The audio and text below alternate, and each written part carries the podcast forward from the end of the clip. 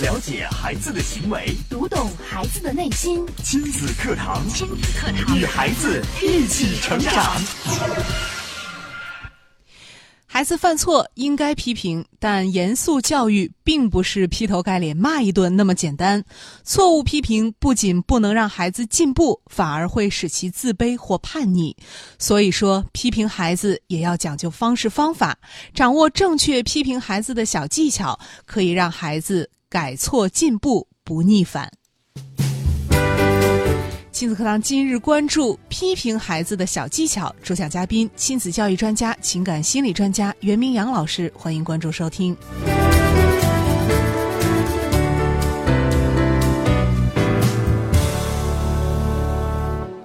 我是主持人潇潇，我们有请今天的嘉宾袁明阳老师。明阳老师好，嗯，潇潇好，听众朋友大家好。嗯，明阳老师今天要跟我们来说一说我们怎样批评孩子，或者说这个批评孩子。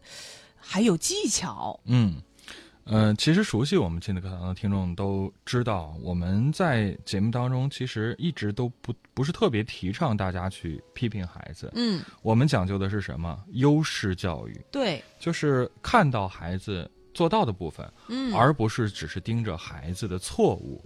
但是随着孩子不断的增长，生活当中其实孩子犯错这个事儿其实还是挺常见，或者说我们是。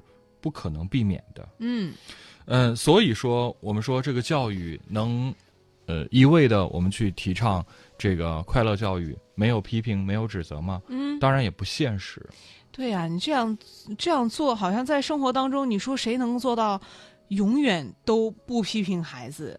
好像很难去做到。对，但是呢，呃，我们今天要跟大家来分享的这个批评孩子啊。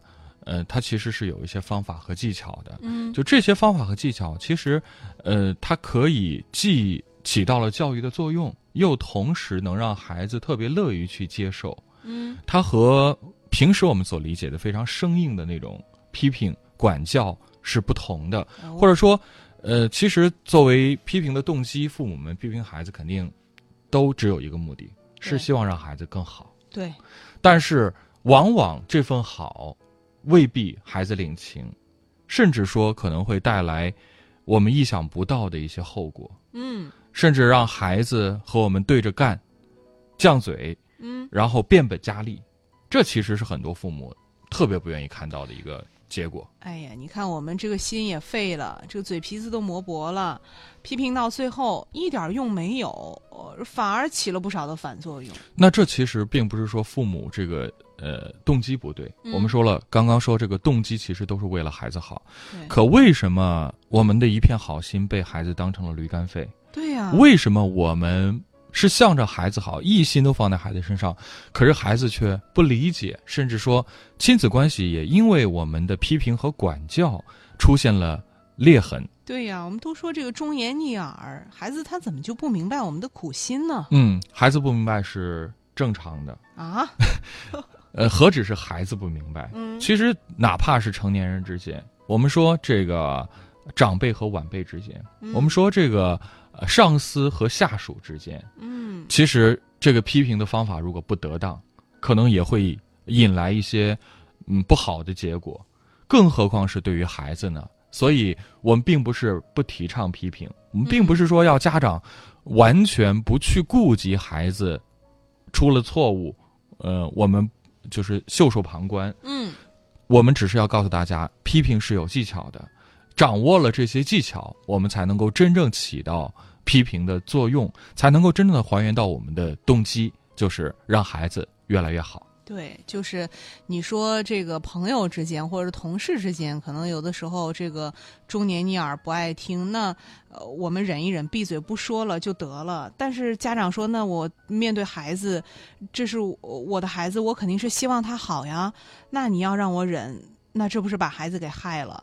所以今天明阳老师就跟大家来说一说，我们面对孩子犯错的时候，就是应该去批评教育的时候，我们怎样用一种正确的方式，别好心办了坏事儿。嗯，没错。那我们今天呢，就跟大家来分享一下，到底这些批评的技巧是什么？我们给大家归纳总结出了十六个小技巧。十六个小技巧，对，它其实就是哦非常简单的几个方法，只要大家在批评孩子的时候能够注意到，我相信这个批评所带来的这个结果啊，就会出乎大家的意料。嗯，大家在听节目的同时，可以跟我们一起保持互动，也可以加入到我们的微信社群当中来。您可以关注微信公众号“袁明阳”，明课的明，阳光的阳，回复“学习”两个字，按照提示扫码加入到微信社群当中。嗯，我们来跟大家分享，到底批评孩子的时候，我们要注意些什么呢？嗯这十六个小技巧分别又是什么呢？首先，我先先给大家来分享的第一个小技巧是什么呢？就是在批评孩子之前，嗯，我们首先要先学会听听孩子的解释。哦，就是我先别说，先听。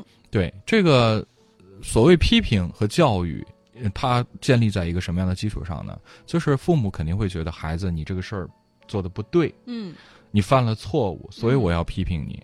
可是，呃往往就是这种判断呀，它是带有极大的主观性的，嗯，它是站在我们的立场，哦，或者说只是，呃，我们眼睛看到，我们耳朵听到的这个事情。我们说眼睛看到、耳朵听到的这个事实是事实吗？嗯，我们觉得它就是事实，我都亲眼看见了。我们认为它是客观存在的。你看，我们都看见了。嗯，呃，难道这还还我我还不能说你错了吗？对呀，而且这个时候，梅阳老师，你竟然说让我听听孩子的解释，你错了就是错了，你还狡辩，狡辩。你给我闭嘴！对，你看，很多家长其实他就是带着这样的一种主观的判断，他觉得这个孩子，嗯、你就是错了，嗯，你，呃，你还有什么好狡辩的？你就听我说，我批评你是应该的。对，当刚刚刚我其实问了小雅一个问题，就是说我们看到的和我们听到的，我们说眼见这个耳听为虚，眼见为实，对，我都亲眼看见你是这么做的了，嗯，你还说，你还有什么好说的你？还你我的眼睛能骗我吗？对所以呢，我我我为什么要说先去听听孩子的解释？那是因为我们看到的事实未必是事实。嗯，怎么理解呢不是事实。对，怎么理解呢？嗯就比如说，我们明明看到这个自己家的这个呃把钱包随手一丢，放在了这个鞋柜上，嗯结果呢，呃。我们就看见那个孩子鬼鬼祟祟的在钱包附近转悠。等我们过去检查，发现，哎，还真少了一百块钱。啊，你看看，这明明就是他拿的，小小，你说这事儿该不该批评？这怎么不批评呢？家里就这几个人，他在那儿转了一圈，然后钱少了一张，嗯，这事儿可是大事儿啊！对，不信有的家里边装的有监控，我们调出来监控看看是不是 您拿的。你想想，这么小的孩子，他就敢偷偷翻钱包拿钱，对，那这该不该批评？这何止是批评啊！我觉得这事儿大了。嗯，这事儿大了，我们会，呃，这是换到另外一个话题了，嗯我们会把它和偷窃、盗窃联系在一起，觉得这是上升到了一个什么层面？道德品质的问题。你说这种孩子，如果家长从小不批评、不管教，长大还得了？嗯，我还看什么优势？有什么可看的？对呀、这事儿太再清楚不过了。一个小偷能有什么优势？呃，但是呢，我为什么还要说，就是拿这个例子来讲，说要先听听孩子的解释呢？嗯在你批评之前，你首先先考虑一下，先问一下自己啊，孩子为什么会拿钱？嗯他拿钱做什么去了？嗯是买零食了，还是买他心爱的玩具了，嗯还是同学过生日要给同学买礼物？嗯，这些你考虑过吗？这家长会觉得偷钱就是偷钱，你不管有一千一万种理由，嗯，你都不能去偷钱。那我想问，孩子刚刚的这些需求正常吗？买零食、买小礼物、买自己喜欢的玩具，这个需求正常吗？家长会说：“你一个孩子，你这个你天天回家吃饱饭就行了，吃零食对身体不好啊！你吃什么零食？嗯，小小年纪，这个重点应该放在学习上，你还去出去交朋友，还买礼物，嗯，这都什么乱七八糟的？你看，如果这样去考虑的话，我们一定会觉得这个孩子偷钱这个事儿，他就是不对，没什么可说的了。是，但是呢，实际上任何一个人，任何一个孩子，他都不是没有长大成人的一个呃个体，他其实都有他自己独立的存在。每个孩子他都有这个与人交往的这种需求，嗯他有自己的这个物质上的需求，对，他想要什么东西，想吃好吃的零食，这其实是人的本能。对，这个是我们需要看到和尊重的。嗯，我为什么说孩子偷拿了钱这个事儿本身在批评之前还要去听听孩子的解释呢？我们要先去弄明白为什么孩子会拿这个钱，孩子拿这个钱做什么去了。嗯，等到孩子告诉你这个是钱到底是呃拿什么用了，我想孩子一定不是拿钱去收藏去的，或者也不是替你保管，的。偷着玩的不对，是，肯定不是，他一定有背后的原因。那嗯只有顺着这个原因，我们才能够真正的去理解为什么孩子会做出这样的事情。嗯，那等到我们真正去理解孩子去为什么做这样的事情之后，我们再去看这个所谓偷窃的行为，我们可能就会觉得容易去理解，而不至于一下子就给孩子扣上一个什么道德败坏、嗯。品行不端的这样的一个帽子。是，就是我们在发生事情的那个当下呀，其实真的应该静下来，先把自己的情绪收起来，我们先听一听孩子是怎么说的。可能，可能孩子真的是拿着这个钱去给同学买生日礼物了，因为在孩子过生日的时候，同学们都送给他小礼物了呀。对呀、嗯那可能我们会讲了，那我明明孩子，我我给你的有零花钱呀，嗯你怎么不拿零花钱去买啊？但是你你给孩子一个月多少钱？这个有没有按时给？会不会因为你的这个呃当时或者情绪不好啊，或者是就一下子冒出来一个想法？你看你考试成绩不好，零花钱没收了，没收了，停发。对，这怎么办？这样的这样这样的结果导致孩子他是没有办法去达成他这样的心愿的。他不偷，他还能怎样？对，还好他是从家里拿的。嗯，如果家里边也没有可以拿的这个机会，对呀、孩子有没有可能会去外边拿？这个后果是不是更严重了？所以你看，我们必须要在孩子真的犯错误的时候，我们去准备批评孩子之前，先去听听孩子的解释，先听一听孩子为什么要这么做，他做这个事情的原因是什么。嗯，也只有到这个时候呢，我们才能够真正的站在一个更客观的角度上去看待这个问题，并且，这其实呢也给孩子一个机会，一个什么样的机会呢？嗯。让孩子更清楚的能够去认识到自己的行为，就是行为本身，偷东西、偷拿家里的钱本身，它可能是不妥当的，对。是错误的，但是这个动机未必不正确。对，那呃，就事论事，我们一码是一码，嗯这样的话，孩子才能更加明白，哎，我到底哪儿做错了。嗯因为，比如说，我们还以偷拿钱的这个问题去说，那如果孩子就是为了想给孩呃同学买一个礼物，但是嗯他明明又没零花钱了，或者零花钱不够啊，不够了。你说之前这个嗯过生日的时候，同学确实送了他很好的礼物，关系又特别好，孩子特别珍惜这份友谊。对他觉得，如果是我不送呃礼物给同学的话，我会很没面子，以后我会失去这个朋友。是那你想，从这个动机上来讲，孩子动机错了吗？动机完全正确。可是我们孩子很懂得礼尚往来呀。对，可是我们如果直接就是上上去就劈头盖脸，甚至把它上升到道德品质的问题上，孩子会怎么想？孩子会觉得，哎呀，我不该交朋友，嗯我不应该礼尚往来。嗯，那你说这样是不是就已经搞不清楚到底什么是错，什么是对了？对，真的是这样。所以我们在听到孩子说完他的理由、他的动机之后，我们面对这件事情，更多的是去想一想解决的办法。在遇到这种问题的时候，可以告诉孩子，你可以直接跟爸爸妈妈说，嗯说清楚原因之后，哎，我们来想解决的办法。真的是这样的话，我们另外给你钱，给同学买东西。没错。嗯好，这是我们讲到的第一个小技巧。呃，第二个小技巧是什么呢？就是让孩子学会换一个立场。我们经常会看到呀，就是特别是呃年龄比较小的孩子在跟别的孩子玩耍的时候，有时候会起一些争执，对，比如说争一个玩具啊，嗯这个，呃，甚甚至有些孩子比较强势，嗯他可能会动手。啊，当然，如果你这时候你直接去批评孩子的话，孩子也很委屈。对。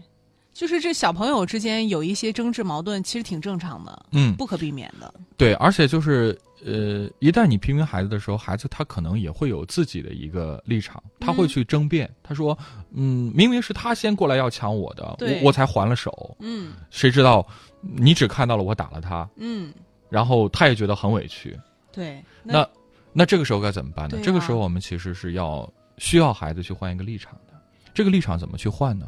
你可以跟你可以问孩子，孩子，如果你是他，嗯这个呃别的小朋友在和你争玩具的时候突然动了手，你会怎样想？嗯你是什么样的感受？啊，就是换位思考，把你当做对方。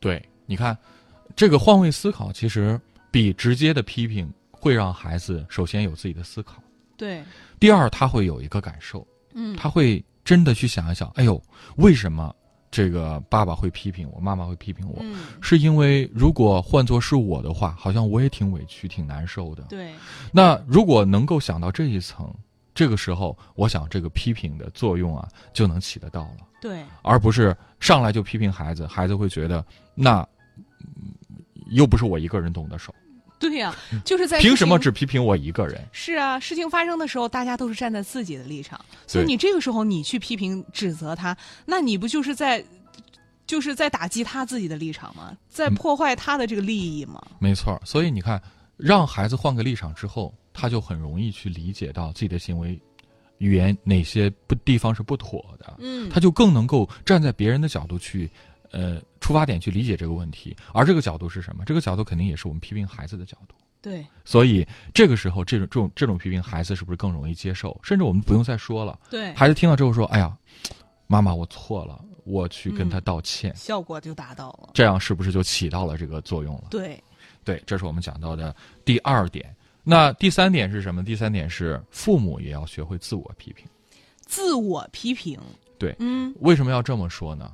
比如说，我们还拿刚刚这个偷钱这个事儿去说，嗯，这个事情其实孩子也知道，它其实是一件挺严重的事情，对。特别是被爸爸妈妈发现之后，对，那这个时候呢，孩子心里是 肯定是在打鼓的呀。嗯。呃，如果是呃，我们把孩子叫到身边，孩子一定会首先我们还没开口，孩子可能就已经很害怕了，对。他心里知道很心虚啊。他其实知道这件事情就不应该这么做的。嗯对，那这个时候我们该怎么批评？我们拿了这事情就不说嘛，当然要说，但是我觉得可以换一个方式，就是我说，我们首先可以跟孩子去讲一讲这个这个事情啊，其实呃，爸爸小时候也做过。哦，就是把这个事情自己说自己也做过。对，这样的话，孩子他首先就不会有那么大的心理压力，嗯呃，让孩子首先他的情绪是可以缓和下来的。嗯，因为有时候，你看我们讲的第一点，我们先去听听孩子的解释的时候，可能这个时候你无论如何是撬不开孩子的嘴的，对，因为他他知道这个事情很严重，嗯他自以为做的天衣无缝，但没想到还是被逮住了。那嗯这个时候你，你你想去跟孩子沟通，孩子其实是不愿意跟你沟通的，他就一口咬定我没拿，嗯，不是我。对，那这个时候怎么办呢？这个时候我说的这个方法就非常管用了。哦，你首先要跟孩子共情，嗯让孩子知道这个事情啊，嗯，我虽然做了，但是呢，嗯并不是世界上只有我一个这样的坏孩子。嗯，这个你看，爸爸小时候好像也做过这样的事情我。们是一样的。对，嗯那先从这儿打开话匣子，孩子就更容易向你吐露他的心扉。嗯，就是跟孩子，哎，这个时候好像是平等了，站在一起了，这个时候再来沟通就容易了。对，那再往下该怎么说呢？你看，爸爸小时候呢，也其实也也犯过同样的错误，嗯但是，嗯，当时呢，呃，爸爸后来想了很多天啊，觉得内心里特别挣扎，我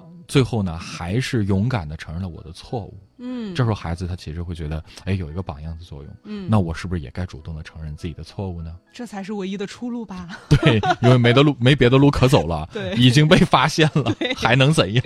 是，而且说，是呃，爸爸都这么做了，那看来这样做就解决了呀。对，你看爸爸现在不是好好的吗？对、也被并没有被赶出家门，嗯，也并没有被打折一条腿啊，对没什么的。所以你看，要勇于自我批评这个事情本身呢，对于沟通来讲是非常有帮助的。嗯，嗯，这是我们讲到的第三点。自我批评。对好，那还有哪些小技巧是我们呃需要去掌握的呢？我们也稍事休息，稍后接着请明阳老师继续跟我们分享。大家也可以在我们的微信平台“亲子百科”当中给我们留言互动，也可以关注微信公众号“亲呃袁明阳”，明课的明，阳光的阳，然后回复“学习”，按照提示您加入到我们的微信社群当中，呃，一起边听节目边互动。我们稍后接着回来。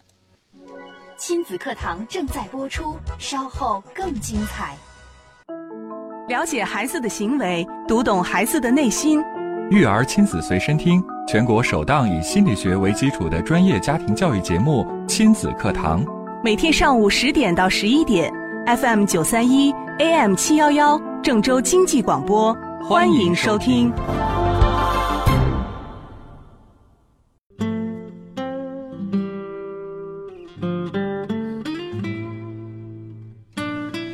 欢迎大家继续关注亲子课堂节目。今天我们请到了亲子教育专家、情感心理专家袁明阳老师，跟我们来说一说，在生活当中啊，当孩子犯错的时候，我们去批评孩子的时候，可以运用到的小技巧。刚刚明阳老师跟我们说到了几点啊？三点，三点。我们再来回顾一下啊。第一点就是先来听听孩子的解释。嗯，第二点，让孩子学会换个立场。对。第三点就是父母也要会自我批评。哦，这是三点，我们来抓紧时间说说剩下的这些啊。嗯，说呃，再一个，再一点呢，就是要提醒父母在批评孩子的时候要注意场合。注意场合。这个我其实之前也不止一次的跟大家去讲到了，对即使是再小的孩子，他也有自尊心。对我们千万别觉得孩子什么都不懂。嗯我是你老子，我是你妈妈，我批评你怎么了？嗯，你看在场的都是比你大的，批评你怎么了？但其实这个时候不注意孩子的自尊心的话，就很容易让孩子觉得丢了面子，反倒这个批评的效果达不到。就很多家长会认为，你看看这么当这么多人面，孩子犯错了，我要不说几句，别人会觉得我管教孩子不利啊，嗯，你看这个时候这个批评他就不再是单纯的是孩子的错了，就不是这可能。掺杂了呃其他的一些感情在里边了。对，所以说我说这个批评其实是需要单独进行的。嗯，然后呢，再来说的就是批评的时候别翻旧账。嗯这个很多父母其实有时候会很难控制住自己，对，就是可能是语言组织上有问题，嗯想不到更多的词儿了，嗯我们就把之前的这些旧账又翻出来，再搅和一遍。对，或者孩子当下可能哎给自己辩解了两句，然后这个父母马上就扯出其他的闲篇儿了。对，你看，如果我们不不只是评价事实，呃，不分不分拆呃不分析动机的话，这其实无异于给孩子扯掉最后一块遮羞布，让孩子觉得特别没面子。是，所以这个时候，呃，这个批评就起不到应有的作用。所以说，批评的时候提醒大家一定要就事论事，不要扯之前的这些东西，有的没的。对 要不然这件事情就永无止境了。对，另外一个呃，第七点非常关键的，这个底这个是我们之前在节目当中一而再再而三强调的，就是一个底线，嗯，批评是不能动手打孩子，哦，我们动口不动手。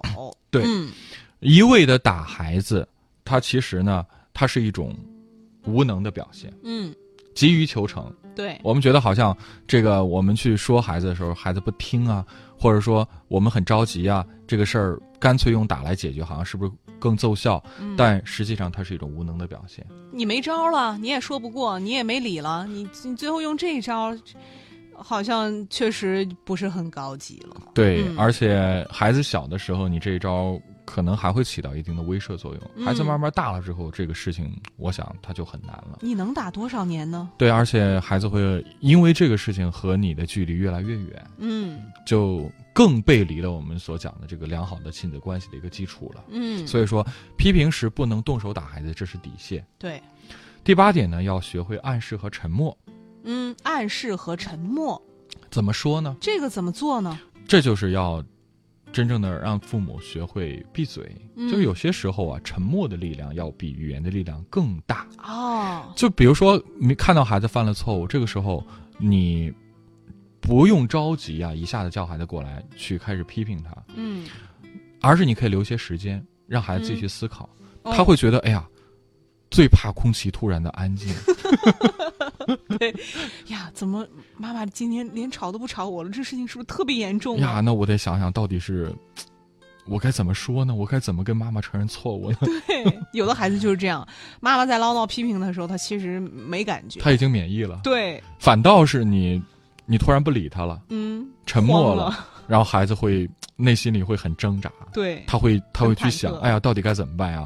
我我这这这看看来这个事情很真的很严重啊！嗯所以你看，保持沉默，让孩子觉得不自在，嗯让空气突然凝固，这本身其实就是一种很好的暗示。啊，其实这个方法挺简单的，此时无声胜有声，对 对无声的力量。对，呃，然后呢，我们接下来呢来讲到的就是批评的时候还要注意尽量简短。简短，对为什么要说简短呢？嗯我们说批评的时候要尽量用这个，呃，简练的语言，花费最短的时间来完成。嗯，因为我们说受批评的感觉它总是不舒服的，对，谁都希望这种感受尽快结束。嗯，所以说我们不要把这个一件小事无限的扩大，哦，长篇大论，这嗯其实是特别不好的。点到为止是吧？点到为止，嗯对。再有呢，就是批评的时候语调和声调都不要太高。哦，不要大声呵斥。对，这个要，嗯，我们有一个什么标准呢？就是要低于平常说话的声音，嗯平时说话的声音要比他还要低，用这样的声音去批评孩子。啊，这很多家长在批评孩子的时候，声音不自觉就提高了，对他，分贝提高他。不仅是不能低于平时说话的声音，反倒还要再高八度。为什么呢？好像这样嗯，更容易震慑住孩子，震慑住。孩子。但其实啊，这种高八度的声音，它往往也会让孩子屏蔽和免疫。屏蔽和免疫，对，嗯你看你经常唠叨孩子，唠叨孩子的时候，是不是声音就会要高一些？对，但是为什么唠叨那么多，孩子反倒听不进去，像没听到一样呢？嗯，那就是因为孩子已经免疫了。所以我们说，在批评的时候，如果我们能够学会将这个语音和语调适当的降低一些，嗯反倒会让孩子更加注意到你在说什么。哦，这个跟刚才那个暗示和沉默有异曲同工之妙啊。对，哎，妈妈在说什么？声音好像挺小的。哎呀，我要仔细听一听，到底说的是什么？对，然后再听妈妈都沉默了，完了事儿闹大了，就这两点大家可以巧妙的运用一下。没错。好，这是我们说到这一点，我们再来说下面的这一点，就是想要批评之前呢，我们可以借鉴他人。借鉴他人怎么借鉴呢？就比如说，我们可以先去跟孩子讲，你看这个谁谁谁就曾经犯过这样的错误。哦，举个例子，举个例子，让孩子推己及人，嗯，他就会觉得，哎呦，这个事儿好像真的不合适。嗯这其实有点像我们刚刚讲到的，让孩子换个角度。当然嗯，那个是换个角度去理解别人，而这是换个角度去看别人身上出现的问题。孩子可能在再去思考自己，哎呀，我好像也犯了同样的错误。对，这样的话也容易让孩子保有他的自尊心的同时，起到嗯批评的作用。哦，这是这一点，还有一点呢，就是一定要给孩子心理安慰。心理安慰，对孩子犯错受批评之后呢，往往我们都说这个情绪肯定是不好的。嗯这个时候我们要及时给孩子一些安慰，让孩子感到并不没有因为这件事情我们对孩子的爱有所削减，我们依然爱他，接受他。嗯，这是在批评之后要做到的，这一点很关键吗？很关键。哦，对，，因为呃，特别是呃，就是刚开始对孩子进行批评的时候，可能有些孩子他真的会会吓到，嗯，他会害怕，嗯所以要给呃在批评之后，记得给孩子一些心理安慰。嗯，就是我们可能觉得啊，这个你做错了，我批评批评你。呃，我还是你的爸爸妈妈，我们永远爱你。但是孩子可能心里对这件事情会打一个问号。对，嗯，再有呢，就是父母要统一战线。统一战线。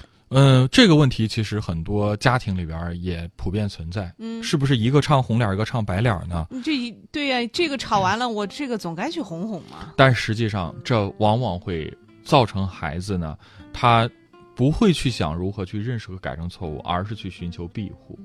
所以这个底线就是底线，嗯原则就是原则，在爸爸妈妈那里都一样，哦，不能说啊，这个爸爸吵了你，妈妈过来哄哄你。嗯，那这样的话，以后再犯错误，孩子第一时间就想到了求助妈妈。对啊，那这一点其实是需要这个夫妻在面对教育孩子之前，是先要沟通好，达成一个统一的理念战线的。对，嗯还有呢，就是别把坏情绪发泄给孩子。嗯，这个很多时候我们的这个批评啊，会带上我们的情绪，对，而这个情绪往往是非常伤人的。嗯而这个情绪本身，它其实又是没有任何作用的。哦，所以我们，呃，受到坏情绪影响的时候，我们就不能够带着情绪批批评孩子。嗯再有呢，就是要增加身体的接触，嗯比如说搂着孩子的肩膀说话，或者拉着他的手跟他讲道理，用眼睛看着他，嗯，这样的话，孩子更容易去接受。这只是一些小的细节、小的动作，对，但是能收效的。对，，但是很很管用。嗯，再有呢，就是要记得批评和鼓励要相结合。哦批评之后还是要给孩子鼓励，这样不仅能让孩子尽快改正错误，而且还能引导孩子朝着好的方向去发展。这还说到底，其实还是我们讲的优势教育。我们要嗯鼓励孩子，嗯，鼓励孩子做到的能做得更好的部分，嗯而不是把问题的核心都集中在错误本身。这样也更客观呀。说说孩子做错的，同时也要看到他做对的、做到的部分。没错，这就是我们今天给大家讲到的这十六个批评孩子的小技巧，大家可以加以领会、融会贯通，相信一定会起到意想不到的好效果。嗯，非常感谢明阳老师精彩的讲解啊！那看看时间，我们今天的节目也要暂告一段落了，也感谢大家的收听和参与。明天同一时间，亲子课堂和您不见不散。